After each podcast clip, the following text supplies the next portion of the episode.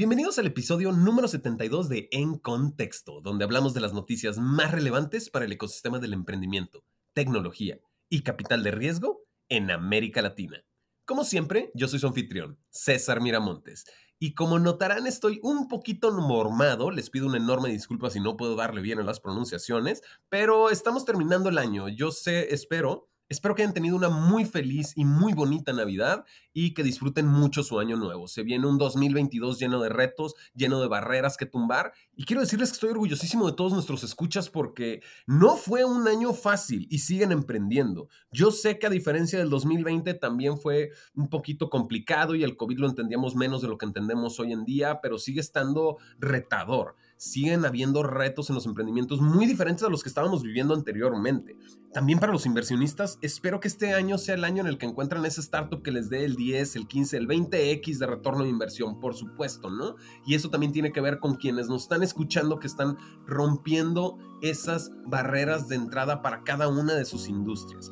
Y si bien no he tenido la oportunidad de convivir con todos nuestros escuchas con los que he podido, les mando un enorme abrazo y espero de verdad que este sea su año. De cualquier manera, como no han salido episodios en las últimas dos semanas, eh, por supuesto hay que compensarlo porque se lo merecen, porque va a ser un excelente año y les deseo todo lo mejor y les traigo un resumen de todo lo que no pude sacar en las últimas semanas. Así que eh, tal vez esté un poquito largo, pero les mando un enorme abrazo y pues nada, es momento de ponernos en contexto.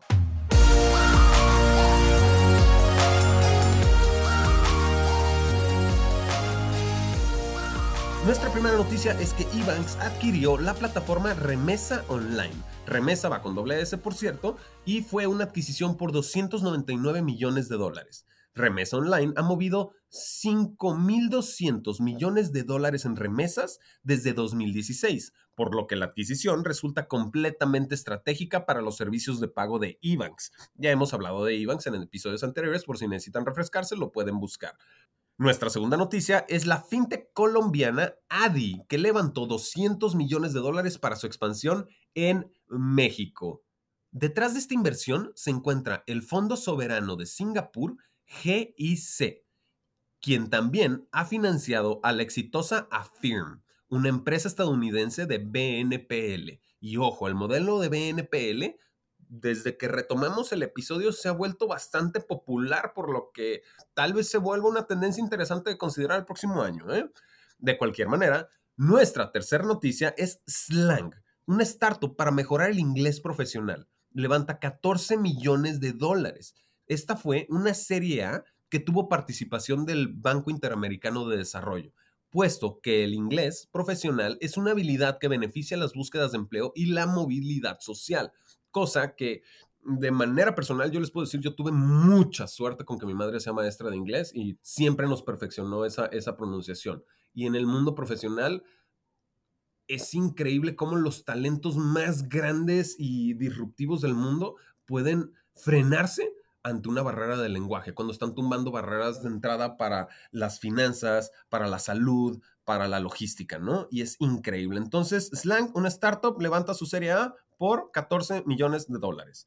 Nuestra cuarta noticia es una noticia de inmediatez. Primero que nada, la startup se llama Summer, que levantó 2 millones de dólares inmediatamente en cuatro meses de haber iniciado sus operaciones.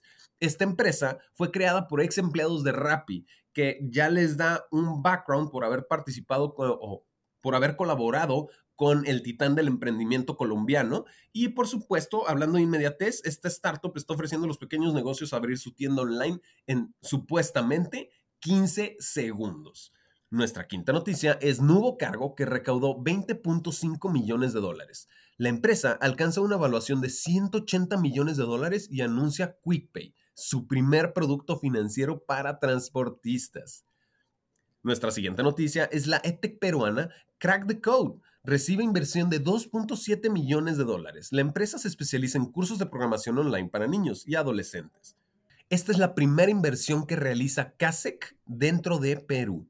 Nuestra séptima noticia es Quesky, que levanta 202 millones de dólares para incrementar la presencia del BNPL en México. Otra vez, Buy Now, Pay Later. Tendencia súper constante que hemos visto a finales de este año y probablemente lo veamos el, eh, por lo menos la primera mitad del siguiente. Ahora, Programar y automatizar los pedidos ha permitido que la foodtech brasileña compita y crezca en una estrategia de reducción de costos. Y nuestra última noticia del día de hoy es Gympass, que adquirió a la startup de entrenamiento personal Trainiac. Perdónenme por lo mormado y la gripa no me permite hacer la pronunciación correcta, que bueno, que acabo de presumirle el inglés que me enseñó mi madre, pero eh, se pronuncia Trainiac.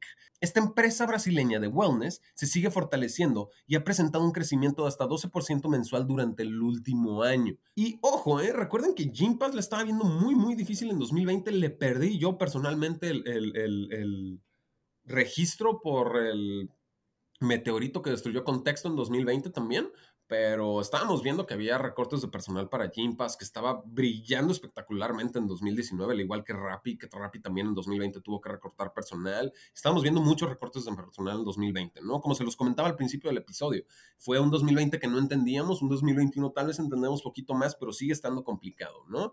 De cualquier manera, son buenas noticias. Estamos viendo adquisiciones, estamos viendo modelos, estamos viendo tendencias, estamos viendo que se viene un 2022 que si bien no va a estar fácil, sí trae tal vez un poco más de certidumbre de lo que tenía el 2021 en su momento.